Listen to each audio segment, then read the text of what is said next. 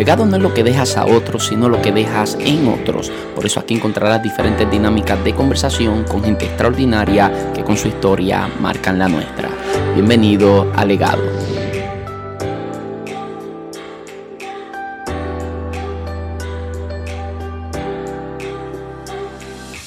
Saludos, muchas bendiciones. Mi nombre es José Luis Torres y esto es Legado. Bienvenidos a un nuevo episodio.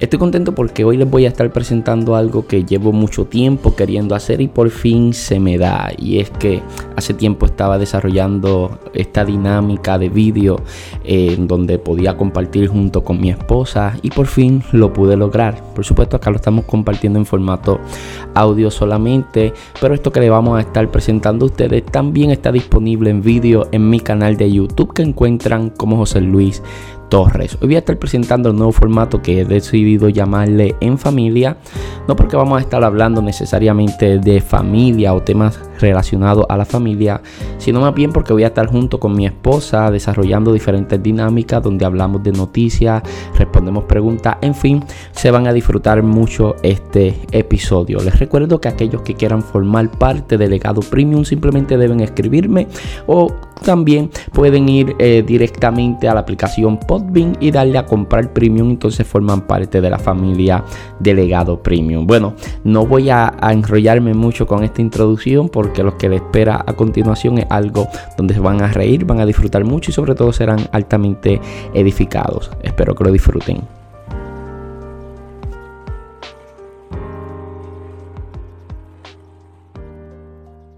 Saludos, muchas bendiciones. Mi nombre es José Luis Torres. Bienvenido al canal una vez más. Hoy estoy estrenando un nuevo formato en familia.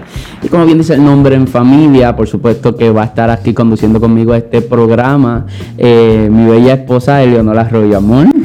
Hola, Dios bendiga. Para mí este es un honor, un privilegio que mi esposo haya decidido que sea yo, ¿verdad?, la que participe en esta en esta programación, esperando en Dios que podamos ser de gran bendición para cada uno de ustedes. Sí, vamos a estar acá trabajando más o menos este formato para que sepas qué es lo próximo que va a estar sucediendo. Lo próximo que va a estar sucediendo acá, ahora en este primer programa, te vamos a estar hablando un poquito acerca de Leonor, uno, dos minutos, tres minutos, para que aquellos que no la conozcan se puedan familiarizar un poquito con ella Luego vamos a ir a una sesión de noticias. Eleonor metió unas noticias ahí, ella me las va a estar leyendo. Yo voy a estar dando mi opinión respecto a ellas. Luego vamos a estar respondiendo tres preguntas que nos hicieron por Instagram, porque pedí obviamente que me las hicieran. pedí que me las hicieran por Instagram. Eh, y voy a estar hablando un poquito, ¿verdad? Respondiendo esas tres preguntas. Nos hicieron muchas preguntas, pero solamente escogimos tres. Y en cada programa vamos a estar respondiendo tres preguntas. Por ende, en el próximo programa vamos a responder las que usted nos deje aquí en los comentarios. Ya no va a ser por Instagram ni por Facebook, va a ser en los comentarios de este vídeo. Van a ser las preguntas que vamos a responder en el próximo vídeo. Y al final vamos a tener una reflexión, la cual no te puedes perder. Pero bueno, baby, eh, Cuéntame un poquito de ti de manera resumida, quién tú eres para que la gente entonces te conozca. Ok, como bien dijera mi esposo, respondo por el nombre de Eleonora Arroyo Sepúlveda. Eh, soy la menor de ocho hermanos, soy gemela. Sí, soy gemela. Soy gemela con un varón, se llama Canan Arroyo. Y recuerdo rapidito cuando le dije a José que yo era gemela, él siempre estaba como en la expectativa de cómo era mi hermano, si se parecía mucho a mí o no, por el hecho de ser varón. Pero eso lo contamos en otro, en otro, en otro video lo vamos a contar. Eh, para el 2005 tomé la mejor decisión de mi vida, que fue aceptar al Señor como mi único exclusivo Salvador. Te digo que ha sido la mejor decisión. Y la segunda decisión más importante de mi vida y la mejor ha sido casarme con aquí José Luis Torres presente. Así que nada, en el transcurso de las más programaciones nos vamos a estar conociendo un poquito más. Definitivamente nos vamos a estar conociendo más a fondo. Eh, aquí, como ve, aparecen las redes sociales en pantalla. También lo que acá estamos haciendo está en el podcast legado. Puede ir aquí, en, aquí en, la descripción del vídeo están los links a nuestras redes sociales. También está el link al podcast legado. Todo lo que vamos a estar trabajando acá. Eh, creo que va a ser de mucha bendición a su vida, por lo que le invitamos a que se suscriba al canal, active la campanita de las notificaciones para que entonces pueda estar al tanto de todo lo que acá vamos a estar haciendo. Bueno, baby, comienza con las preguntas. Sí, vamos rapidito para las noticias. Vámonos con las noticias. Vamos rapidito con las noticias. La primera noticia Eh, lee así, sacerdote maltrata a un niño autista expulsándolo de la iglesia por considerarlo una distracción. Eso, eso sucedió el 13 de agosto de este año. No, se publicó en Ay, esa fecha. discúlpame. Sí, se publicó en esta fecha. Un niño con autismo fue expulsado del bautismo de su hermana pequeña por un sacerdote que alegó que el niño era una distracción. Su familia exige una disculpa por parte del religioso. Julia Vicedomini, madre de Nicky de 7 años, compartió por redes sociales que el reverendo Luke Ductran, bueno, no sé si se lee, pero se Vamos a, pronuncia. dejar, vamos a dejar que lo pronuncie Google, a ver si Google lo pronuncia. Vamos a ver. Luke Ductran. Ok, sí. Sacó, sacó al niño de la ceremonia por considerarlo una distracción. El niño tiene la condición especial de autismo. Desde la iglesia, Nicky jugaba con una vela en una sala cerca de la del bautismo cuando por accidente dejó caer uno de sus juguetes y este sonó de forma estruendosa contra el suelo. La ira del sacerdote explotó y corrió al niño del lugar, respondiéndolo de muy mala manera. Reprendiéndolo. Reprendiéndolo de muy mala manera. Bueno, pues yo. eh, ma- vamos, vamos ¿de, de dónde sacaste esa noticia? De Eh. Biblia Todo Noticias, ¿verdad? Biblia. De Biblia, biblietado, dice biblietado noticias. Biblia Todo. yo dije adiós, el mío lo dice mal. yo, yo un momento pensé, adiós como que el mío lo sacaron de otro, de de otro, lugar. de otro Pero no lugar. se sacó de biblietado noticias. Sí, Biblia, todo noticias, creo que son noticias fidedignas eh, y, y bueno. Bueno, eh, mi opinión respecto a la situación, esto pasó en una iglesia católica en New Jersey y, como le digo, la ma- de hecho, cabe decir que el caso ya está resuelto, la madre se estuvo quejando en las redes sociales, eh, la gente estuvo comentando, usted sabe que estas cosas rápidamente se hacen bastante virales, Viral. entonces ella estuvo hablando acerca de todo eso, quejándose, mostrando su incomodidad. El padre también se estuvo quejando, el padre del niño, ¿no? Que no están, ¿sabes? Está en todo su derecho porque está discriminando al niño por su condición, porque a pesar de todo, pues es un niño y no está o no compete al sacerdote reprenderlo de la Hacerlo de manera, manera. que lo haya hecho. Y bueno, esto lo que me llevó a mí a la conclusión fue de que yo creo que muchas de las iglesias y de los líderes eh, religiosos, por decirlo de alguna manera, como que no estamos preparadas, preparados, muchas iglesias no están preparadas y mi- muchos ministros no estamos preparados para lidiar con este tipo de situación. Y yo creo que las iglesias a veces no están ni siquiera preparadas para lidiar con niños que tienen quizás alguna condición como lo es el autismo, niños con síndrome de Down, a veces no tenemos programas desarrollados para trabajar con, con- con los hijos de los hermanos que padecen De eh, de, de esas situaciones, ¿no? Y inclusive tú y yo estábamos comentando en estos días que, no mentira, fue hoy, que hay iglesias que ni siquiera tienen una rampa para silla de ruedas, no tienen eh, un baño donde pueda entrar una, una silla de ruedas. Y, y yo creo que por lo menos de esta noticia podemos sacar dos aspectos, ¿no? Que es número uno, lo poco preparado que nosotros estamos para lidiar con situaciones como esta. Lo- la- los padres de niños autistas, yo siempre considero que son personas muy fuertes, ¿no? Para criar niños, para criar niños así, yo creo que Dios no te da cargas que tú no puedes llevar y son extraordinarios los padres que echan adelante a sus hijos que tienen condiciones, situaciones eh, y los echan hacia adelante, los empujan, son niños súper talentosos, Sí. Súper inteligentes, los niños autistas, impresionante. De hecho, hay una película, bueno, no sé si la debo recomendar porque es un poquito violenta. eh, No sé cuál es. El, el contable, eh, el contable, Ah, pero en inglés que con Ben Affleck, eh, que trata justamente de eso. Es violencia, eh, es violenta la película, eh, no, no es para niños, pero trata un poquito acerca del tema de- del autismo. Pero en fin, creo que aquí en Puerto Rico hay un programa de radio donde se habla, eh, se dedica el programa para personas que tienen o, o, o, creo que el programa, perdone, ¿verdad? Lo desinformado que puede estar en cuanto a esto, que lo quería incluir. Si alguien sabe de qué programa yo estoy hablando, que lo deje aquí abajo en los comentarios. Es un programa donde, donde hablan de acerca de cómo las iglesias se pueden preparar para trabajar con personas que tienen necesidades especiales, ¿no? Y este programa creo que es dirigido o conducido por un matrimonio que, que ellos hablan acerca del tema, lo desarrollan de una manera bien tremenda, anuncian. Y también dando donaciones y esas ah, cosas y personas que, que tengan algún artículo como silla de rueda o cualquier artículo que no vayan a utilizar, ellos los anuncian para que lo puedan donar. Sí, qué pena que no tenemos el nombre del programa. Yo creo que es el 104.1 si no me equivoco.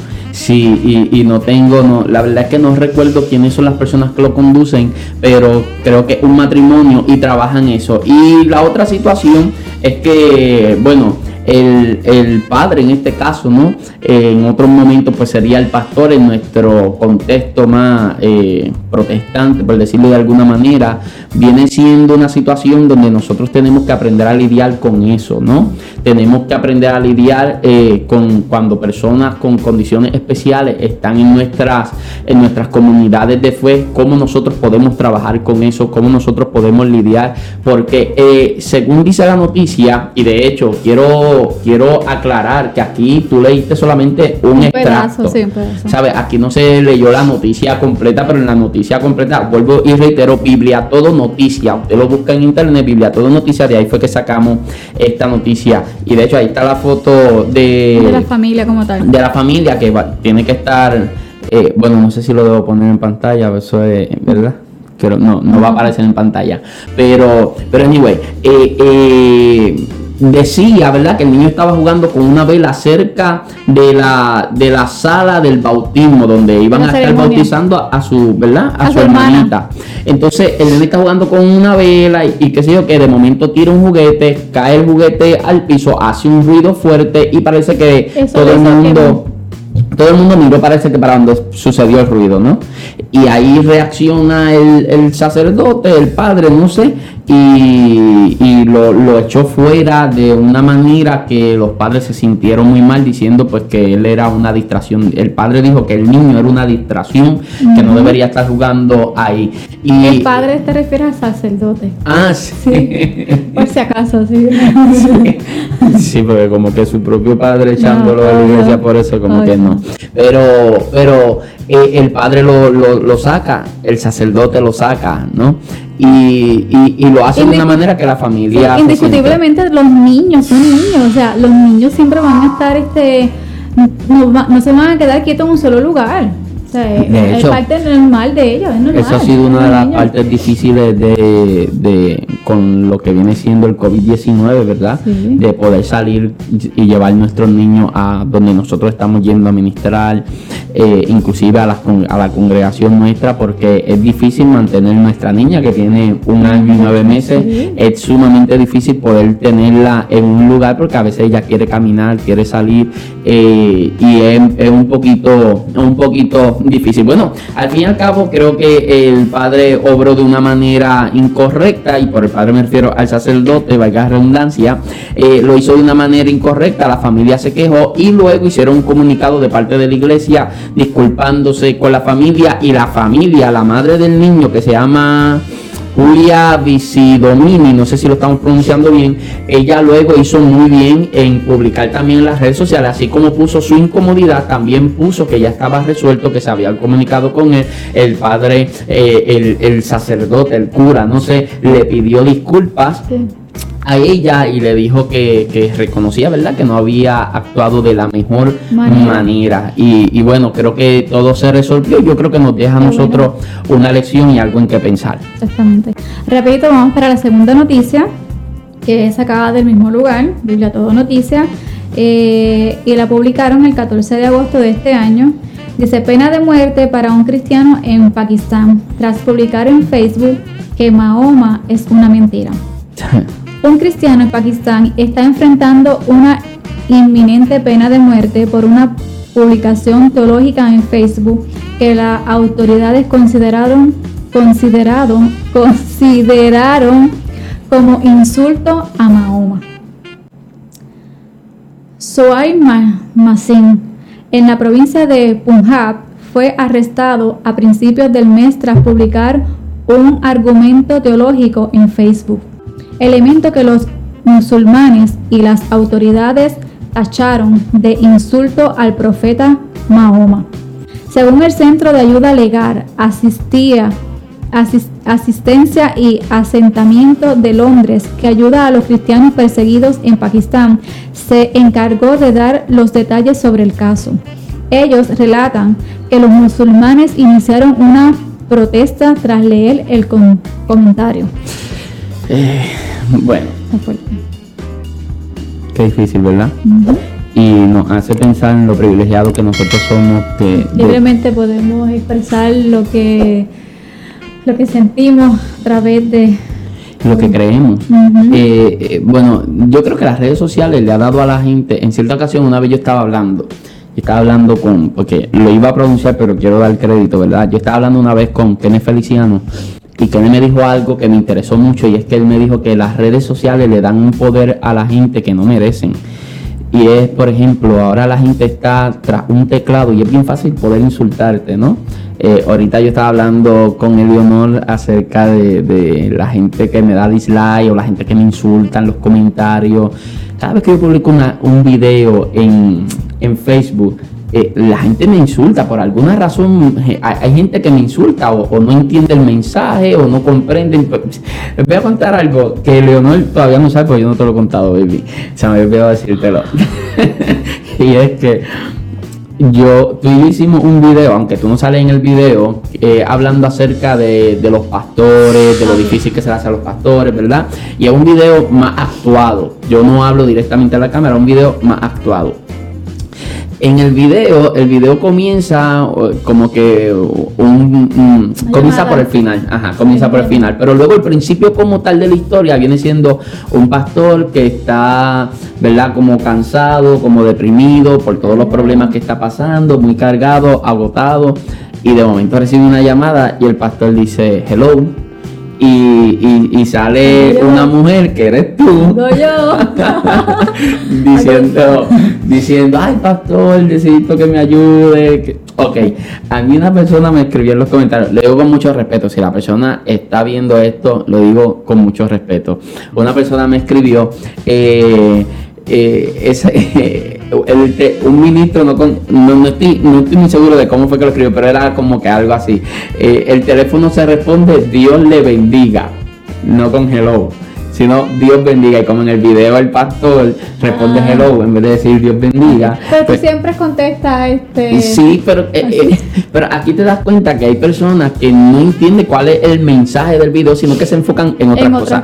Anyway, en las redes sociales cualquiera puede opinar, cualquiera puede decir lo que sea, pero al menos eso es lo que nosotros pensamos en esta parte del mundo. Yo creo que nosotros acá eh, en Occidente somos más que bendecidos, tenemos una libertad, ¿no? Eh, tenemos libertad de expresión, podemos eh, explícitamente gritar, decir a los Salir a las calles, este, proclamar donde quiera que estemos que... De hecho, hay lugares, hay en Estados Unidos mismo no se puede sacar una bocina y predicar. Aquí en Puerto Rico nosotros. Lo hacemos libremente ponemos cuántas veces vamos a la cancha donde sea. Cuántas veces nosotros no dimos culto evangelístico así que poníamos una bocina al frente de una casa y, y, fluíamos. Y fluíamos. Anyway a lo que quiero llegar esto pues me hace pensar definitivamente en lo privilegiado que nosotros somos y en lo poco que nosotros en lo poco consciente que nosotros somos de de la persecución que es real, que está en el mundo y que nosotros como nos sentimos libres eh, no estamos pasando por ese tipo de persecución porque la persecución que vivimos acá es otra, otro tipo de persecución, ¿verdad? Más disfrazada, más indirecta, pero la persecución que estas personas están viviendo es una persecución real. Eh, están muriendo mucha gente por creer en Dios, por confesar a Jesucristo como Salvador. Y en el podcast legado tenemos una entrevista que le hicimos a Jonathan García, que Jonathan García él es el fundador de la agencia misionera Aliento a las Naciones. Y Jonathan nos habla, ¿tú lo escuchaste, baby? Sí. eh, eh, ese podcast está poderoso, ese podcast está tremendo. Un montón de gente me ha escrito, este es uno de mis episodios favoritos por lo mucho que nos lleva a nosotros a pensar en eso que tanto ignoramos. Y es bien triste, ¿verdad? Porque cuando de repente nosotros vemos noticias como esta, nos damos cuenta de quizás lo malagradecido que podemos ser. Que no valoramos no lo valoramos y por otra parte también me hace pensar en, lo poco que aprovechamos esa libertad de culto que nosotros tenemos acá, ¿sabes? Eh, aprovechamos demasiado poco y yo creo que deberíamos ser más conscientes de lo que está pasando en otras partes del mundo para que entonces acá nosotros podamos disfrutar de la libertad que nosotros sí tenemos. Eh, tercera noticia. Te veo un poquito 30. Tengo un poco de frío. sí, es que, es que yo siempre pongo esto aquí bastante frío. ¿Quieres quiere que te busque un jaque? No, no te preocupes. Yo lo edito. No, no te preocupes. Ellos no van a ver. No, no te preocupes. Okay. ok. La tercera noticia dice, Iglesia se convierte... Iglesia se convierte en un centro médico que ayuda a combatir la pandemia ofreciendo atención gratuita. Eso se publicó el 14 de agosto de este año. Dice, un grupo de médicos aliados con una iglesia brasileña han comenzado una iniciativa que puede llegar a salvar la vida de muchos. El proyecto Médicos por la Vida Brasil actualmente se está llevando a cabo en Igreja Morada. Igreja, Igreja ¿verdad? Igreja Morada. Igreja Morada, ubicada en Campo Grande. Su objetivo es ofrecer consultas gratuitas a la población con la finalidad de promover un tratamiento temprano contra el coronavirus. La idea original pertenece al pastor de la iglesia Enrique Maía, quien también es médico general. Se ha señalado que el proyecto se centra en prevenir el COVID-19, con el fin de minimizar sus consecuencias en la salud de los infectados. Para lograr esto, un tratamiento inicial al diagnosticarse el virus es esencial lo que a su vez significa mayores posibilidades de, éxito para vencer la enfermedad. Sí, eh, ¿sabes por qué esa noticia, cuando estábamos escogiendo las noticias, quise que esta noticia estuviese aquí? porque yo creo que a veces nosotros olvidamos que como iglesia tenemos una responsabilidad, una responsabilidad social. Yo creo que eso es bien importante que nosotros lo tengamos en mente y qué mayor mayor ejemplo que un Martin Luther King, por ejemplo, que tenía una gran responsabilidad social, o sea, tenía una carga por, por, lo que era la igualdad de derechos humanos entre los hombres blancos, los hombres de color, y logró marcar un antes y un después, y, se convirtió en algo, ¿verdad?, histórico y beneficioso para, para las próximas generaciones. Ahora, ahora, nosotros lo que estamos enfrentando nos tomó por sorpresa a todos. Y yo siempre digo que hay gente que vive la vida victimizándose por las cosas que pasan en el mundo. Y yo creo que nosotros no somos culpables de lo que nos sucede, de muchas de las cosas que nos sucede, pero aún de lo que nos sucede, que no somos responsables, sí somos responsables de cómo decidimos enfrentarlas. Por ejemplo, hay crisis que vienen como consecuencia de un mal manejo económico que yo puedo estar teniendo. Y hay crisis que simplemente llegan porque comenzaron a despedir gente en el trabajo, te despidieron a ti, aunque eres un buen administrador, de repente no consigues trabajo, los pocos ahorros que tenía comienzan a liquidarse, eh, pues naturalmente entra en una, en una crisis que no fue por culpa tuya. Ahora, tú no eres responsable de que esa crisis haya llegado a tu vida, pero sí eres responsable de cómo decides manejarte ante esa crisis. Yo creo que eso es sumamente importante que nosotros lo entendamos. Ahora, todo lo que estamos viviendo con, respecto a lo que es el coronavirus, ¿verdad? Nos tomó por sorpresa a todos, porque en diciembre parecía que esto era algo que estaba pasando en, China, ¿no? Y esto era un problema de los orientales, decíamos, esto es un problema en China. De repente en enero era un problema que estaba llegando a Italia, era un problema que estaba arropando Europa. En febrero estaban ya los primeros casos en los Estados Unidos eh, y en marzo, pues bueno, pasó lo que pasó, ¿verdad? El 15 creo que fue, el 12 de marzo creo que la gobernadora dijo que desde el 15 íbamos a estar cerrados. Eh, en, todas, en muchas partes del mundo comenzaron a hacer este tipo de cuarentena, comenzaron a cerrar todo. Y qué lindo es cuando de repente la iglesia comienza a asumir esta responsabilidad y hacer una labor social. Es sumamente importante. Cuando en el 2017, baby, me puedes interrumpir si estoy hablando mucho. No, no te preocupes, te está dando tu opinión. Estoy seguro que hay gente que va va a escribir en los comentarios. Está bien bonito, está todo bien chévere, pero quiero que Leonor hable más. No es que yo no la dejo hablar. Ella, eh, yo le dije a ella antes de empezar, baby, me puede interrumpir cuando quiera. Sí, porque estás hablando. Eh, recuerdo en el 2017 cuando, eh, exactamente el 20 de marzo del 2017, eh, vino el huracán María a Puerto Rico. Después del huracán María nosotros visitamos algunas comunidades donde estuvimos llevando alimentos. Eh, adicional a eso, eh, en Estados Unidos, de Estados Unidos yo Dinero. traje un, un dinero, ¿verdad? Eh, donde estuvimos haciendo unas compras que tú y yo estuvimos repartiendo, fue algo personal. Eh, también una iglesia, la iglesia en Houston, la iglesia del pastor Samuel Reina. Ellos saludos a todos ellos, a todos Sí. los que, pues, hay gente que nos ve acá de la, Sí. de la iglesia del pastor Samuel Reina. Y, y- y- y estuvimos llevando todo eso. Y una de las cosas que decíamos en ese momento es que en ese momento de crisis era más efectivo predicar teniendo en la mano un paquete de arroz que predicar teniendo en la mano un, un paquete de tratados, ¿no? y, y creo que era sumamente Porque importante. a la necesidad. Está Sí. Está, este... Ay, ¿cómo se llama? Sí, se está Este, supliendo está la necesidad. supliendo la necesidad, es Supliendo la. Y, y yo creo que en este tiempo, pues la necesidad eh, eh, eh, es otra, ¿no? Abarca más lo que es lo, lo médico, abarca lo que es medicinal. Y de repente ver iglesias que tienen la capacidad, ¿no? Que tienen el personal, porque hay iglesias que quisieran hacer esto, pero no tienen ni la capacidad económica, ni tienen el personal tampoco para poder hacer esto, porque incluso yo me leí la noticia completa y el, el pastor, creo que es doctor. Sí, el que es doctor. ¿verdad? El pastor Sí. es doctor y sabe que el pastor tiene las conexiones posiblemente, tiene los recursos y tiene el conocimiento para poder eh, emplear todo, todo lo que esto. Pero en fin y al cabo, yo creo que la iglesia tiene una responsabilidad social y dentro de nuestra responsabilidad social, obviamente la aquí la mano, porque esto se está grabando sábado. Hoy es sábado. eh, 14. hoy es sábado 14 de ¿Le gustó? no, no es 14.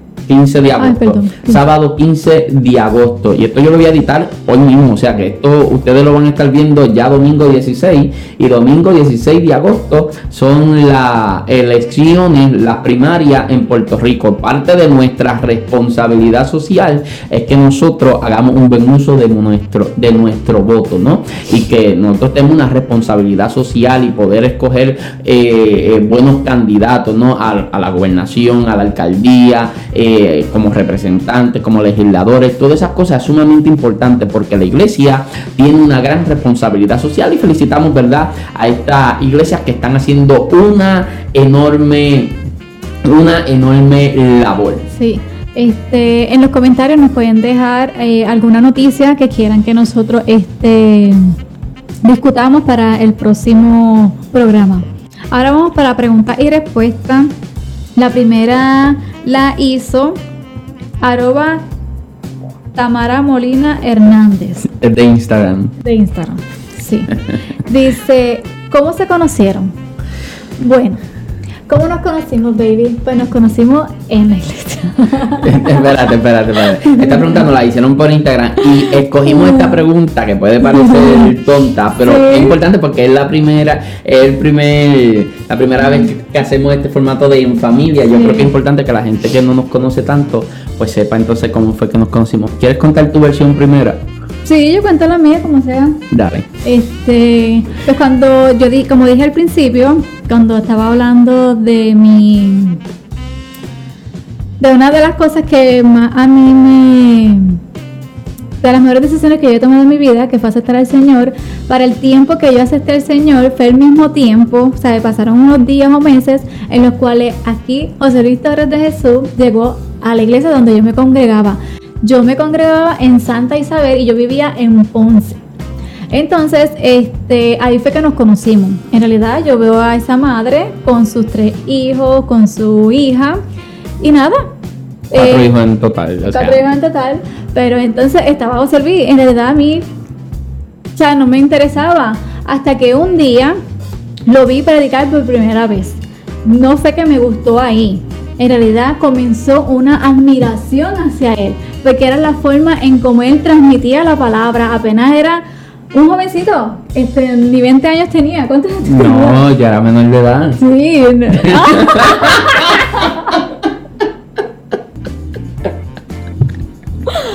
Yo era menor de edad y tú eras mayor de edad. Yo era mayor de edad, yo le llevo unos añitos. A mi esposo José Torres, sí, pero eso lo contamos después. Pero entonces, sí, él era menor de edad. Y entonces al verlo predicar, la, pasión, la entrega, el entusiasmo que él tenía, eso te digo que me encantó, o sea, me fascinó la manera en cómo él eh, transmitía la palabra. Y todavía me encanta, obvio. Pero nada, ahí fue que nos conocimos, de verdad. Ahí fue que nos conocimos y este. Desde entonces, pues, la, lo demás es historia. Pues, nosotros, yo vengo de Añasco, o sea, a ver, explicar. Mi abuelo fue pastor por muchos años, eh, lo trasladaron eh, de en algunos, de algunas iglesias, ¿verdad? Y fue a diferentes pueblos. Mi abuelo vino a pastorear en Santa Isabel Vino a Santa Isabel, mi mamá siempre persiguió a mi abuelo donde quiera que mi abuelo se iba. Venimos a Santa Isabel detrás de mi abuelo.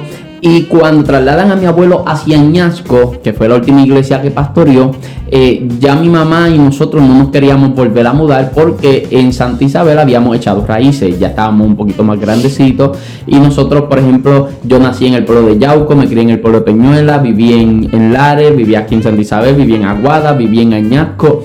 Eh, entonces ya como que no queríamos más mudanza, no queríamos más, nada de eso. Y entonces, mm, sobre todo porque ya estábamos bastante grandecitos y nos habíamos adaptado aquí a Santa Isabel. Pero yo recuerdo que hubo un verano donde, no, no, no fue, sí, creo que fue un verano, no estoy seguro. Hubo un año donde hubieron unas protestas eh, de los troqueros en Puerto Rico. Hicieron un ah. pare, que sé yo qué, no sé si fue 2004, 2005, algo así. Yo recuerdo que ese, ese verano nosotros, o sea, el, nosotros tuvimos, yo creo que desde febrero sin clase hasta agosto. Fue mucho tiempo. No recuerdo si alguien recuerda de esto que pasó en Puerto Rico. Los que nos ven de Puerto Rico lo dejan abajo en los comentarios. No recuerdo qué año fue, pero sé que tuvimos mucho tiempo libre, muchos meses. Nos fuimos mm, casi todos los nietos, de, casi todos mis primos, todos nosotros, ¿verdad? Los nietos de mi abuelo, eh, los que somos, los que estábamos acá en Santa Isabel, nos fuimos a vivir con mi abuelo en Añasco. Y allá empezamos a tener encuentros con el Señor, encuentros personales, cada cual empezó a buscar el Señor. Y recuerdo que yo no quería regresar a Santa Isabel porque me gustaba la iglesia donde estaba, me gustaba estar con el grupo de jóvenes, era algo muy lindo y yo sentía que si venía acá pues no iba a ser igual. Y cuando vengo acá, mi hermano... El enemigo, el enemigo, el enemigo, que lo quería alejar de mí. cuando, cuando, ¿sabes? ¿Sabe? Eh, bueno, no, no, voy a, decir lo que pensé. Mira, mi hermano había, Emanuel, había ido a esa iglesia porque mi tía Mari, la mamá del el evangelista Michael Santiago, que es panelista de acá delegado, este, Mari había ido primero. No sé cómo Mari había conocido esa iglesia, pero Mari fue de momento Mari llevó a mi hermano Manuel y Emanuel nos invita a nosotros. Y ahí es como cuando yo vengo a Santa Isabel, comienzo a ir a esa iglesia. Y, yo me acuerdo la primera vez que yo te vi. Sí. Sí, yo me acuerdo. De hecho, yo, yo te puedo decir qué ropa tú tenías. No mentira, no me acuerdo. Ok, te voy a hacer esta pregunta que yo creo que te la hice ahorita y tú no me la supiste responder. ¿Cuál es el recuerdo más viejo que tú tienes de mí? Bella. Hablar al micrófono. es que recuerdo más viejo así que me haya impactado más ha sido ese cuando predicaste. Que recuerdo de que predicaste y todo y cómo te movías, sí, cómo la hacías. si tú recuerdas, si antes, tú antes de eso, pues, ¿cuál es el más viejo? El más viejo. Te, te veía siempre este hablar en, en, en el micrófono coger parte y eso, pero. Ok. No. El recuerdo más viejo que yo tengo de ti eh, fue un domingo, no, no, yo creo que te vi un, martes, porque la primera vez que yo fui fue un culto de oración a la iglesia. Y yo recuerdo que yo venía de otra iglesia donde las cosas se hacían de una manera ah. completamente distinta, un culto de oración, un culto de oración donde había mucho silencio, se oraba eh, y ya, ¿no? Acá era, era oscuro, para las luces de la iglesia. Era bien bonito, era bien bonito. Después se acopló y le encantó. Para mí era distinto, ¿no? Eh, y, y, yo no, no, entendí un poquito la dinámica de, de culto que tenían. Y de repente yo estoy allí eh, y recuerdo que te vi, que te vi. Y creo que fue el domingo. Ese día no recuerdo cómo estabas vestida, pero el domingo yo recuerdo que tú tenías una falda marrón y una camisa como si fuera una suerita manga larga color gris. Y nunca me olvido, ¿sabes por qué? Porque tú estabas adorando al Señor así y tú estuviste casi todo el culto así. Y yo recuerdo que mi primo Juan Carlos Ah, y yo, ok. Después estábamos hablando, ella, esa muchacha, estuvo todo el culto con las manos levantadas. Ay, me da sentimiento porque. ah, me da mucho sentimiento. No llores. Recuerdo todo ese tiempo tan bello. Me da sentimiento, sorry. Habla del micrófono. Nada, este. me da mucha No llores, llorar, literal, literal. Este, esto no es montaje, que conste. Eh, me da mucho sentimiento porque me hace llevar atrás, eh, donde La nostalgia. era algo tan bello, como uno dice siempre es el primer amor. Yo llevaba apenas días, yo creo, de haberme convertido. Y aún, siempre los cultos era así. Yo siempre estaba con mis manos levantadas y era como la gratitud que sentía hacia el Señor de haberme rescatado, de haberme sanado, de haberme este, tomado en sus brazos. Pues este siempre era así, recuerdo que tú siempre me lo decías y eh, el primo de José Luis siempre me decía, es que tú siempre estás ahí parada, con las manos levantadas, o sea, no era que estaban sentadas, no, era parada, con mis manos levantadas, con mis ojos cerrados, era como algo entre el Señor y yo, era algo tan bello, ¿verdad? Este, pero nada. Sí, no, yo me acuerdo que Juan Carlos, Juan Carlos, si estás viendo esto, te amo, brother. Hace tiempo que no hablo contigo, sabes que te amo mucho. Y, y Juan Carlos y yo hablamos, wow, esa muchacha. Y ah, yo no estaba pendiente a ti ni nada No, de eso. ni yo tampoco, ni yo tampoco, ni nada, era algo normal. De hecho, en el, en el 2007, Leonor, yo era líder de jóvenes y Leonor fue mi secretaria de jóvenes. Sí. Y, y, Y y fue bueno, uno de los mejores, ¿sabes? oh sí, fue, uno, fue un algo año bien bello, de verdad, extraordinario. Y bueno, terminé casándome con Eleonor, eh, fue mi secretaria, so, ella me dice ahora que yo nunca voy a tener secretaria. No, la secretaria soy yo. No. Para eso se casó conmigo, ¿verdad? Para continuar siendo tu secretaria. Vamos con la otra pregunta. Pero nada, este, vamos aquí a leer la segunda pregunta y José Lila va a contestar primero. Dice. ¿Yo? Sí. La, la, la dijo arroba Rosario. No sé cómo se llama. Cuando yo hago los videos de preguntas y respuestas, nunca sé cómo pronunciar los nombres de que la gente se pone en Instagram, Sí. pero me gusta mencionarlo para darle el Sí, crédito. claro. Dice, ¿cuál fue la parte más difícil antes de llegar a casarse? Um, mm, yo creo que fue, yo creo que ¿Cuál fue este, la situación con la casa. Porque Eleonor y yo cuando nos queríamos casar, cuando decidimos casarnos, Ah, no queríamos, sí. eh, no queríamos vivir eh, rentados ni alquilados, eh, queríamos, ¿verdad?, comprar nuestra casa. Y estuvimos, yo me atrevo a decir Mucho que tiempo mucho ahí tiempo, busca que te busca. como unos 8, 7, 8 meses viendo diferentes casas, diferentes casas y las que las que nos gustaban estaban por encima de nuestro presupuesto, las que estaban para nuestro presupuesto estaban destruidas. No. Había que invertirle algunos 30, 30, 40 mil dólares por encima para ponerla en las condiciones que se supone que, que se requería el banco, que requería el Ay, banco. Era horrible, era horrible, no conseguíamos. De hecho, sí. la casa la conseguimos un mes antes de la boda. Y fue algo bien peculiar en realidad. Oh, Fue- sí. Fue algo sí. como que... ¿Tú recuerdas cómo fue? Claro que sí. Fue un, eh, la- en realidad el que nos consiguió la casa fue el hermano de José Luis, Ángel Luis Torre. Este, él está en un lugar, de repente, él es médico, este, paramédico. Ajá. Entonces, él está en algún lugar y él ve a este señor que él le dice que lo ve con las piernas bien hinchadas y qué sé yo, y él es bien extrovertido y a él le gusta buscar conversación, Ángel Luis.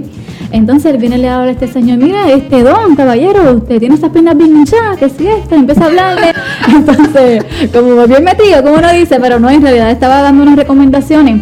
Y entonces ahí el señor viene y le habla, que se llama Don Harry, le habla y le dice, es que estoy buscando, estaba haciendo unos trámites de esa cuestión porque estoy buscando vender la casa de mi mamá, que es gerencia.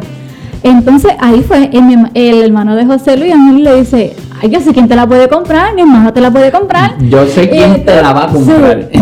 Y entonces ahí le dijo, no, apunta. Y cogieron los números, se intercambiaron los números. Cuando él viene y nos dice, nosotros llamamos y de verdad cuando vinimos a ver la casa, que fue, yo creo que fue un martes después del culto. No, antes del culto. Antes del culto. Este, nosotros vinimos a ver la casa y desde entonces de verdad nos encantó.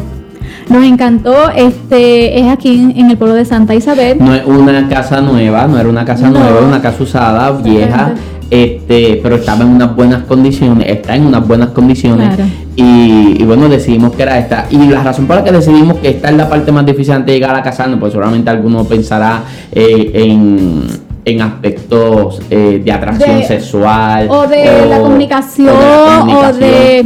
En realidad, pues Yo quiero que comprendan que nosotros creemos que fue la parte más difícil y estamos hablando objetivamente de nuestro caso, ¿no? Eh, fue, fue la parte más difícil porque conseguimos la casa, eso que Dios nos acaba de contar de mi hermano Ángel Luis que conoció a Don Harry, que le dijo que iba a comprarle, que le iba a presentar a mi hermano, porque o sea, eso pasó al mediodía, eso pasó al mediodía y a las 7 de la noche el Leonor y yo estábamos aquí viendo la casa. Sí. O sea, eso fue corrido y a la semana, a, en- a la semana estamos ya metidos haciendo trámites de banco, todo eso.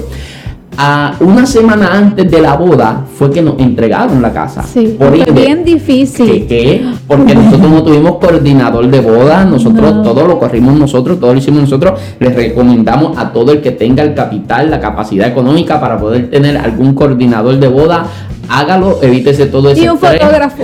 Y un, fo- un buen Que fotógrafo. nosotros estábamos tan envueltos que nos olvidamos de la parte que yo diría que es una de las partes más importantes. Es más importante que el bizcocho. Sí, un fotógrafo no. es más importante que el bizcocho. Sí, porque de verdad no tenemos muchas fotos de nuestra boda. Y déjame decirle que nuestra boda fue sencilla, pero fue hermosa. De verdad, fue muy hermosa. Sabes que yo nunca olvido de, déjame algo, decir algo que yo nunca olvido de nuestra boda. Eh, fue bien estresante esa semana moviendo, mudando cosas de Ponce Yo para acá. Tu Ponce sobrino Geraldito fue el que nos, nos ayudó, ayudó. y Isabel, eh, la hermana de uno que se llama Isabel, nos ayudaron a traer las cosas para acá. Me acuerdo de unas almohadas que salieron volando. Eh, yo vivía a una calle de, antes de aquí, ¿sabes? Yo vivía en residencial público que está aquí atrás, aquí cerquita. So, mi mudanza fue bastante, bastante fácil. De hecho, dicen, dicen los expertos en el estudio de la conducta humana que una de las cosas más estresantes es, la mudanza, es mudarse. De verdad que, loca. no, imagínate una semana antes de casarse, más So- estresante que uno tiene este la comida, la boda, los invitados, los que nos confirman, este el traje que si va a llegar. Ah, o sea, tenemos tantas cosas para contar porque el traje de boda de José Luis, eso es otra Ah, historia, porque es otra historia. yo, esa, para que veas que fue la parte más difícil antes de casarnos. Pues yo compré mi traje de boda, yo estaba con mi hermano en Texas, eh, yo estaba ministrando por allá, estaba con mi hermano eh, Emanuel Torres, mi hermano mayor, estaba ya predicando, eh, mi hermano me llevó a un lugar a comprarme el traje de boda, lo compré allá el traje y cuando vine a Puerto Rico la maleta se perdió, la maleta no llegó a Puerto Rico, cuando hice escala la maleta se fue para otro lugar, no sabemos dónde estábamos y la maleta llegó a Puerto Rico como tres días antes de, de la boda. Eso fue un estrés terrible. Pero, ¿sabes que nunca? Che. Tú sabes lo que voy a contar, ¿no? No sé, dilo, dilo, que esto ansiedad. Eh, una de las cosas más terribles de nuestra boda es quien nos casó a nosotros. El pastor Melvin Joel. ¿Qué pasa? ¿Qué pasa? Que el pastor, él es nuestro pastor hoy en día. En Sí. aquella época él era nuestro mentor solamente y fue quien nos dio la consejería prematrimonial, todo eso. Y quien nos casó, que hizo la mejor ceremonia De ever. la verdad, de mejor verdad. ceremonia de boda me la hicieron a mí. Hermosa. Fue mi boda, De ¿sabes? Mi boda no fue la más. La, La más grande, cachendosa, la más- Pero no, fue la mejor ceremonia Bella, ever. de. Ahora, ahora, ¿qué pasa? Que el anillo de boda de Leonor. No, es eh, otra historia. Había que mandarlo, había que mandarlo a achicar y entonces pues tardaba mucho tiempo y no iba a llegar el anillo para cuando No. nosotros lo necesitábamos. Por ende lo que decidimos hacer fue comprar un Achicador.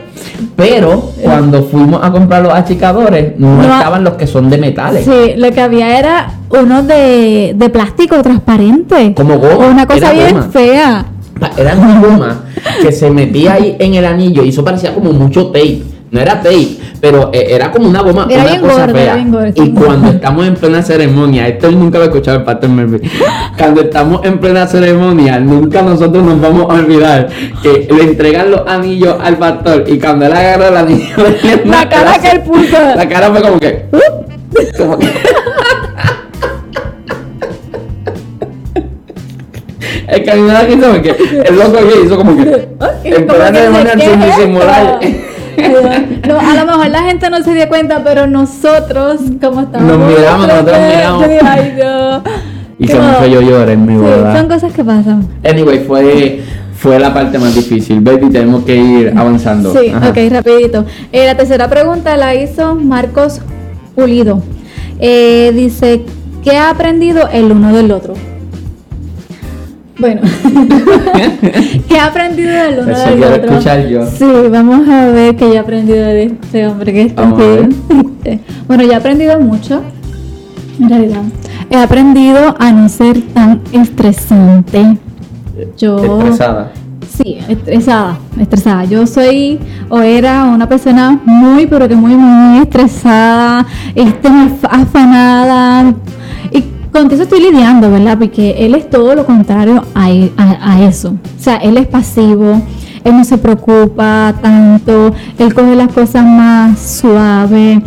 Nunca va a salir a morir el corazón. Nunca. Nunca va a morir el corazón. Aunque no como mucha agua. Aunque no coma mucha pena, exactamente. Pero, o sea, eres todo lo contrario. Yo no, yo soy muy estresada, yo soy este, agitada, me pongo estresada. Eras, era, eras. era, era. Entonces, he aprendido a ser así, ¿verdad? He aprendido a ser más apasionada por la palabra del Señor. He aprendido que, que yo había dicho ahorita muchas cosas y de momento a mí se me olvidan.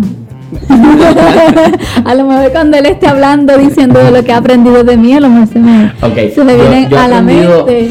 Yo creo que mi mayor virtud es al mismo tiempo mi mayor defecto, ¿no? Que es lo que tú estabas Sí, mencionando. Y es que yo ah, soy bien despreocupado en el aspecto de que a mí las cosas no me roban el sueño, alguien me está atacando por las redes sociales y a mí no me importa, alguien está diciendo esto de mí, no me importa, este, hay un problema, no me importa, no le doy, no permito que eso me robe la paz, no permito que eso me robe el sueño.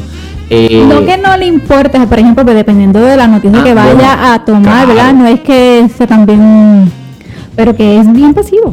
Sí, sí, soy, soy Sabe, muy sabe, man- sabe mantener eso, Sí. Una separar una cosa de la otra, que no le quite la paz. Sí, ha- hay gente que cuando yo cuento cosas que me han pasado, ellos dicen, eso me llega a pasar a mí y cojo a la persona y le hago esto, o, o hago esto otro, o me defiendo haciendo esto. O que no. dijiste, o que dijiste cuando te dije, te escribieron tal cosa por las redes sociales. Pues Sí. nada, o qué sé yo. eh. Pues en eso yo soy, pero eso puede rayar un poquito en lo que, en lo que el ser tan despreocupado puede rayar un poquito casi en la negligencia, ¿no? Y eso es uno de mis temas que me gusta hablar mucho acerca. De hecho, voy a, les voy a decir algo. Lo voy a decir, baby. ¿Qué? Que- siempre dices, no sé qué vale. que- que hay algo que yo comencé a hacer aquí en la casa hace una semana y media. Ah, ok. Y. lo voy a decir. Lo voy a decir. Hay algo. Lo voy a decir yo rápido. Lo voy a. Lo, mira, lo voy a. Decirlo, Los counters de mi cocina. Baby, no, no digas lo que es. Pero les voy a decir algo. Yo empecé hace una semana y media a hacer algo aquí en casa. Sí. Yo pensé que iba a decirlo todo. No, no voy a decir lo que. Hace una semana y media yo empecé a hacer algo aquí en mi Ah, casa no. y no lo y no lo he terminado. No, hace dos semanas. Yo creo que mucho. Sí. sí. Mucho yo creo que va casi para el mes, literal. Entonces no es algo que me, me está dando como. Sí, yo estaba está diciendo dos volviendo, semanas, es me, verdad, casi un mes. me Casi está un mes. volviendo lo que he dejado de, de ser, Sí, de que estresada, ella- pero y ahorita cuando yo le dije, mira, baby. eh, la pregunta que nos hicieron, la pregunta que nos hicieron. Estaba escogiendo las preguntas. Dije, mira, baby, una de las preguntas está bien interesante es que, que ha aprendido el uno del otro. Y ella me dijo, a dejar las cosas a mitad. Típico de las mujeres, de las esposas, debo decir. Pero Eleonor es la mujer más esforzada que yo he conocido. Y es algo que yo siempre se lo he dicho a ella. Cuando yo conocí a Eleonor, Eleonor estudiaba en la Universidad Católica de Ponce, trabajaba en una panadería, se levantaba a las 5 de la mañana todos los días a, ir a irse a trabajar. Eh, o sea, Bueno, entraba a las 5, o a las 5 y media por ahí entraba. ella entraba a las 5 a trabajar, o sea, se levantaba a las 4 de la mañana. Salía de ahí iba a la universidad, salía a la universidad y en carro público llegaba hasta la parada, de ahí iba a pie hasta su casa, subiendo una cuesta terrible. Luego ella llegaba a su casa y cuando llegaba a su casa ya la guagua de la iglesia estaba haciendo las rutas, o a veces no le daba tiempo para poder bañarse, de ahí iba directo a la iglesia, salía a la iglesia, regresaba a la casa a hacer sus asignaciones, hacer lo que tenía que hacer para, para el otro día volver a lo mismo. Una muchacha bien dedicada, una muchacha de Dios. Eh, extraordinaria y Dios le abrió puerta en el trabajo donde está hoy en día y yo siempre te lo he dicho que eres una de las personas más esforzadas que yo he conocido es ahora se sigue levantando a las 5 de la mañana para poder llegar a tiempo a su trabajo. Es una madre súper dedicada, una madre súper fiel y me ha enseñado a mí a ser diligente, ¿no? A que, a que hay cosas por las que sí debo preocuparme un poquito más, ¿no? Por eso decía que mi mayor virtud puede ser mi mayor defecto. Eh, y me ha enseñado a yo ser más diligente con muchas cosas que yo decía, yo procrastinaba demasiado y yo decía, vamos a dejarlo para después, lo hago ahorita, lo hago mañana y ella me enseñó a hacer las cosas ahora, las cosas hay que hacerlas ahora y hay que hacerlas ahora y, aprendí a hacerlas al momento, pero definitivamente es una mujer eh, maravillosa de la que he aprendido muchas cosas y es difícil porque de momento uno tiene que responder eso aquí ahora y, y como que uno se, se turba. Pero te amo, mi amor. Excelente. ¿Me volvería a casar? ¿Sí? ¿Que te volvería a casar? Pues claro, contigo, con ah, nadie. Hello. Pues. Ok, abajo nos pueden dejar alguna pregunta que quieran hacernos este, para la, o que quisieran que nosotros contestáramos la, la, para la próxima. Sí, háganos todo. Mire, el próximo video, las preguntas que vamos a estar respondiendo son las que, ustedes nos dejan aquí en los comentarios. Y, ah, bueno, vamos a la parte final. a la reflexión que va dirigida por José Luis Torres. Sí, eh, como estamos hablando acá en familia, y quiero aclarar que en familia no significa que vamos a estar trabajando solamente temas de familia. En familia lo que quiere decir es que vamos a estar nosotros acá en familia haciendo esto, conduciendo este programa. Y que, que es como una extensión. Todo lo que yo hago tiene que ver con legado. legado en familia, legado en blog, legado en lo que sea. Anyway, a lo que quería llegar. Y como parte de este primer programa que estamos haciendo nosotros dos juntos, quería hablar acerca de la importancia de las conexiones y de la importancia de que dos son dos son mejor que uno, ¿no? Lo dice la Biblia y yo una vez escuché a mi pastor predicar decir que que solo puedes llegar más rápido, pero acompañado puedes llegar más, lejos. Y yo creo que es bien importante que nosotros tengamos eso en mente, que solo yo puedo hacer las cosas más ligero. Hacer esto hoy nos ha costado demasiado. Leonor dice, eh, decía en el saludo que le doy gracias a mi esposo por, por escogerme a mí para hacer esto, pero realmente nosotros dos hemos querido trabajar en, en equipo. Demasiadas cosas hemos tratado. De hecho, para poder grabar esto llevamos mucho tiempo diciendo vamos a hacerlo hoy, vamos a hacerlo hoy. Y, nunca hemos podido, porque ahora mismo nosotros hacemos esto cuando la niña está durmiendo, podemos, es que podemos grabar, tenemos cámara en el cuarto para ver si la niña despierta, o sea, no tenemos mucho tiempo. Eh, y, es cuando lo, podemos, cuando lo podemos hacer. Y el estar conectado, hacerlo juntos, es sumamente importante. Yo solo lo puedo hacer más rápido, pero juntos podemos llegar mucho, más, lejos. Y la Biblia dice, si uno estuviera solo y cae, ¿quién le levantará? Si tuviese frío, ¿quién, lo calentará? ¿No? Pero cuando hay dos unidos, podemos ser más fuertes. Y yo creo que unidos somos más fuertes. Y yo creo que nosotros tenemos que vencer lo que son nuestras pequeñas diferencias, porque todos tienen diferencias, inclusive en el matrimonio, ¿no? Batallamos cada día con nuestras diferencias y yo creo que cuando nosotros eh, luchamos con las cosas que tenemos, lidiamos con las cosas que tenemos que lidiar, porque por supuesto que hay cosas que yo puedo cambiar y tengo que cambiar, pero también me tengo que enfocar en las cosas que nos conectan, en las cosas que nos unen, y yo creo que lo que nos une es más grande y es más, fuerte, que lo que nos diferencia y que aquello que puede tratar de separarnos. Y yo creo que la reflexión que quisiera llevar acá, o que estoy llevando acá, es acerca de que acompañado se puede llegar mucho más lejos. Haz parte a tus seres queridos, hazlos parte de tus proyectos. Eh, identifica, por supuesto, a quién puede hacer parte de ese proyecto. Lo que puedas trabajar en pareja, hazlo en pareja. Nosotros, una de las experiencias más lindas, yo soy un lector muy ávido, me encanta lo que es la lectura, me fascina todo eso, pero de las experiencias más lindas que yo he tenido leyendo ha sido leer un libro juntos, sí. es leer un libro juntos y ir yo manejando y que ella esté leyéndome un capítulo, que luego lleguemos a la casa y cuando ella está acostada yo estoy leyéndole otro capítulo. Es de las experiencias más hermosas que nosotros hemos tenido como pareja y, y- y- y como lectores. Y algo que siempre recomendamos, ¿no? Que si usted va a, a leer, lea un libro en pareja. Eso es sumamente hermoso y definitivamente solo podría hacerlo más rápido, pero acompañado podríamos llegar mucho, pero que mucho Lejos. más lejos. Gracias por estar acá conectado. Háganos saber aquí abajo en los comentarios si les gustó lo que acá estamos haciendo, lo que estamos trabajando, este nuevo formato. Eh, ¿Cómo te sentiste, baby? Bien, muy bien. Para la próxima vamos a poner el micrófono más para acá. Sí. ¿ok? Porque, ah, porque estoy Porque te dije, no sé cuántas veces dije. "Ah, háblale al micrófono. Que eh, si alguien sabe cuántas veces lo dije, que lo escriba también en los comentarios. Tampoco sé cuántas veces he dicho que alguien lo escriba en los comentarios. Pero definitivamente lo hemos pasado súper bien. Yo me sentí muy, Sí, bien, muy bien. La pasé muy bien. Es la primera vez que lo hacemos, así que. Sí, Poco sí. poco. Vamos a ir acoplándonos un poquito en, o sea, estamos acoplados como matrimonio, como pareja, pero obviamente acá A el formato a y este toda esa formato nos vamos a ir acoplando ahora poquito a poquito. Vamos a ir Pero- agregándole cosas al programa o quitándole cosas. Exactamente. Quiero decir algo rapidito que me vino a la mente de, de una de las cosas que me ha ayudado mucho, este, que he aprendido mucho de José Luis, es que él me ha ayudado a creer más en mí, en creer de que yo sí puedo hacer muchas cosas. Porque a veces este me tengo un menos, un menos concepto de mí de lo que puedo tener. No sé si lo digo bien. un concepto Un menor. concepto menos de lo que me puedo tener de mí. Y eso me ha ayudado mucho, en realidad él me ha ayudado bastante. Gracias, baby. Bueno, Gracias, para baby. eso estamos, para eso estamos. Y a mí me gusta ayudar a la gente a que crea en sí mismo y, y con quien más lo hago obviamente es contigo porque es con, a quien más cerca tengo.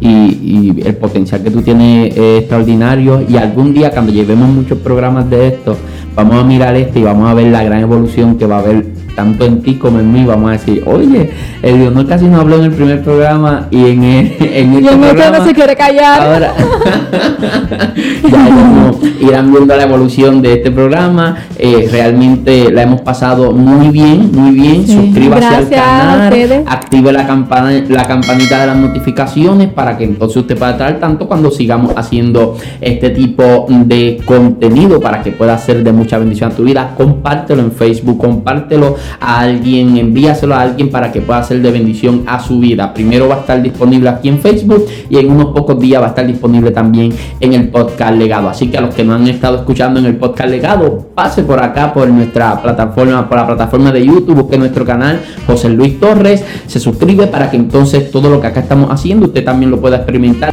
Se apagó la cámara porque la cámara solamente graba 29, o sea, 30 minutos. Es lo que graba la cámara, pero ajá, ¿qué era lo que estaba diciendo? Que Eh, vaya, se suscriba, que active la campanita para que Sí. salga todas las notificaciones. Aquellos que están en legado, que se vaya y busque en YouTube.